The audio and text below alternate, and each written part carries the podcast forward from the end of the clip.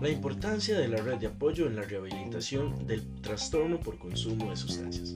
Primero que todo, ¿qué es la rehabilitación?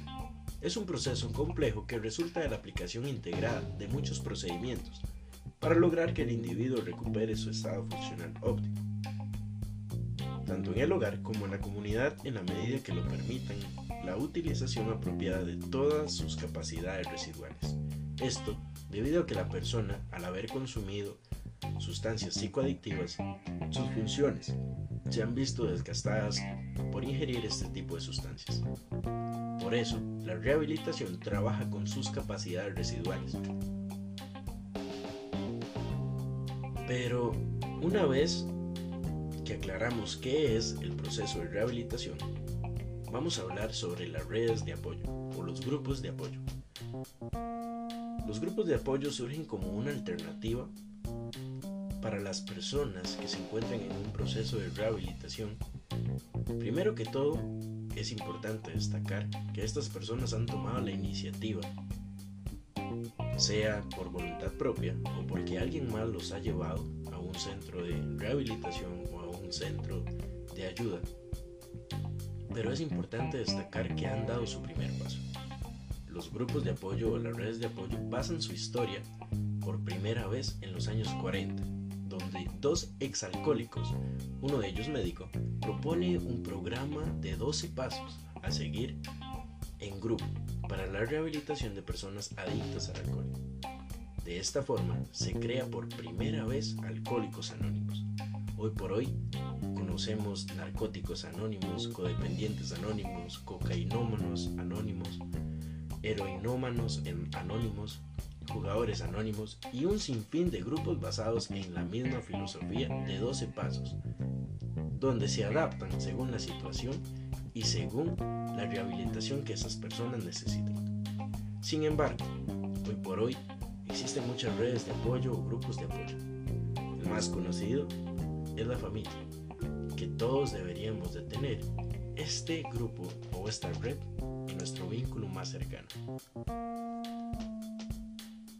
Hoy por hoy, también existen diversos grupos, como los amigos, el personal e instituciones a las que la persona pueda frecuentar, vecinos, compañeros de trabajo, personas de su comunidad, líderes espirituales que esa persona vea como tales, o diversas personas de algunos grupos, tipos religiosos o recreativos, deportivos y demás.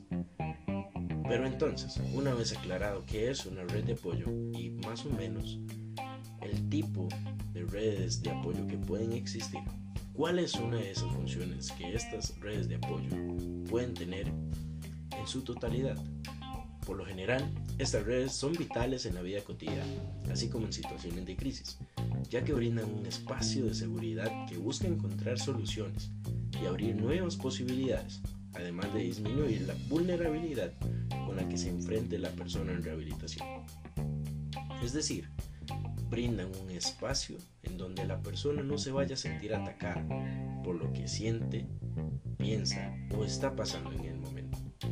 Estas redes de apoyo y estos grupos de apoyo brindan un espacio fuera de lo común, donde la persona puede llegar y expresar que está sucediendo con su vida. Se han descrito cuatro tipos de apoyo social. El primero, de carácter emocional que comprende la empatía, el cuidado, el amor y la confianza, básicamente brindando un espacio donde la persona se sienta segura. Como antes mencionamos, sin sentirse atacada por lo que pueda pensar o decir. El segundo tipo de apoyo social sería el instrumental, caracterizado por conductas específicas, que directamente ayudan a quien lo necesita. En este caso, por ejemplo, brindar apoyo económico si es necesario, brindar un techo, por ejemplo, ya que estas personas en ocasiones no tienen dónde vivir o viven muy lejos de los centros de rehabilitación. El tercer tipo de apoyo social sería el informativo, que provee conocimientos a las personas afectadas y a los vínculos más cercanos para que éstas puedan enfrentar situaciones problemáticas. Por lo general, las personas en procesos de rehabilitación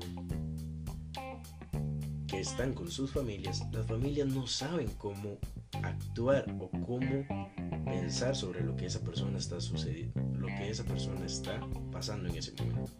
Por lo tanto, el carácter informativo es un apoyo social que en muchas ocasiones brinda conocimiento necesario para que las familias sepan cómo actuar y cómo pensar sobre lo que está sucediendo con la persona en proceso de rehabilitación.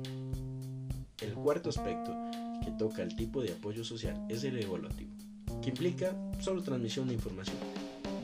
Se le va indicando a la persona cómo va su proceso de rehabilitación de maneras que estas personas puedan sentirse bien consigo mismo que puedan sentir que están avanzando en su proceso.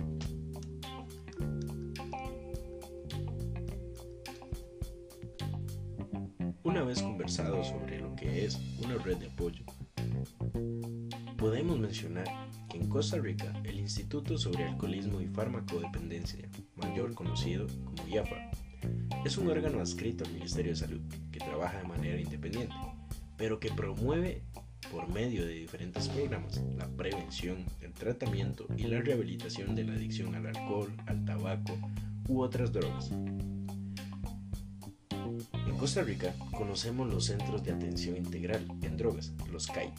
Hoy por hoy hay 8 funcionando y nuevos tenemos 4, los cuales brindan una posibilidad a las personas que buscan rehabilitarse, ya que estas, estos centros permiten que las personas consumidoras puedan llevar un tratamiento de manera progresiva a fin de brindar una nueva oportunidad de vida. Lo, rescatable de estos centros es que son sin ninguna condición de aseguramiento, edad y no tienen ningún tipo de costo, con el fin de brindar una mejor calidad de vida.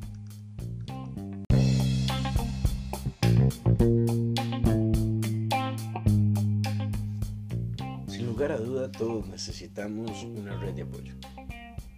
Todos en algún momento hemos necesitado de alguien más. Poder desahogarnos, que alguien nos ayude cuando estamos en un momento de crisis.